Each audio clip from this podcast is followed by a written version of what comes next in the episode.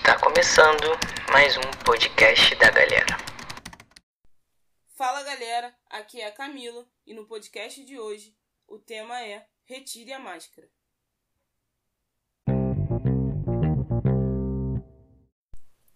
Não, esse não é um estímulo a você retirar sua máscara física.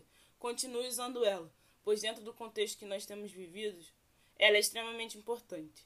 Mas hoje eu quero falar sobre as máscaras que a gente escolhe vestir que não são físicas, mas que muitas vezes escondem ou encobrem quem nós somos. Às vezes nós tendemos a nos comportar de maneiras diferentes, seja com os nossos amigos da escola, seja com os nossos amigos da igreja, seja com os nossos pais ou até mesmo qualquer outra fi figura de autoridade. Ou seja, vestimos uma máscara para cada contexto que estamos inseridos. Se a gente pensar no Instagram, por exemplo, é comum utilizarmos filtros para esconder uma imperfeição ou para passar uma imagem nossa que não é real. E ao utilizarmos a máscara, estamos fazendo a mesma coisa. Às vezes, as nossas atitudes, a nossa forma de se comportar, seguem nesse sentido de eu sou uma pessoa aqui que eu não sou com as outras pessoas. Então, hoje, o que eu quero te dizer é: retire a máscara. Seja quem você é. Deus não quer que nós sejamos mornos. Nós, como os cristãos, devemos parecer com Cristo.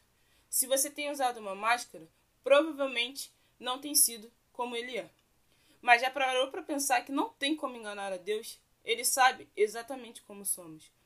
Constantemente, nós ouvimos a respeito de venha como estás. E eu realmente acredito que Jesus queira isso.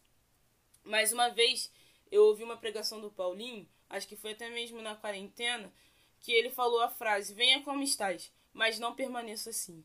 E eu fico pensando: será que a gente se achega a Deus e permanece em inércia? Ou se a gente se achega a Deus e não muda? Mas na realidade só acaba vestindo uma máscara para ir para a igreja, para lidar com os nossos pais. A gente veste uma máscara para tentar lidar com certas situações e questionamentos. E a gente tenta se enquadrar em vários padrões, sejam eles dentro da igreja, sejam eles fora da igreja, mas a gente não vive com a identidade sólida. A gente não vive como fomos chamados para ser. Cara, em João 4, a gente vê que a mulher samaritana diz para Jesus que não tinha marido. Mas Jesus já sabia de todo o rolê que ela estava passando, que ela já tinha passado, que ela tinha tido outros maridos e o que estava com, a, com ela naquele momento não era marido dela. Por que, que eu estou te contando essa história? Porque a gente pode tentar e até conseguir usar uma máscara com todo mundo que está ao nosso redor, mas não com Deus. Não dá. Não dá para esconder dele as coisas. Seja algo pequeno, seja algo grande, seja algo mais íntimo que talvez a gente nem tenha verbalizado. Ele conhece. Em João 3, quando Jesus tem um encontro com Nicodemos, ele diz para aquele homem que nós precisamos nascer de novo. Ele não estava falando literalmente como se nós fôssemos voltar para o ventre, da, ventre das nossas mães. Mas ele estava falando de mudança. Ele estava falando de transformação. E o que falta para nós retirarmos as nossas máscaras é exatamente isso: é nascer de novo, é entender que caminhar com Jesus, é entender que caminhar com Deus requer nascer de novo, é entender que somos novas criatura em Cristo Jesus e que a nossa identidade é definida por Deus e que se vivemos para Ele, precisamos dar frutos que revelem quem Ele é. Então, no final das contas, as nossas máscaras elas precisam cair e o que sobrar é o reflexo de quem Deus é, é o testemunho de quem Deus é. A gente vê que no encontro com Jesus, a mulher samaritana, através do seu testemunho, levou vários samaritanos a crerem em Jesus.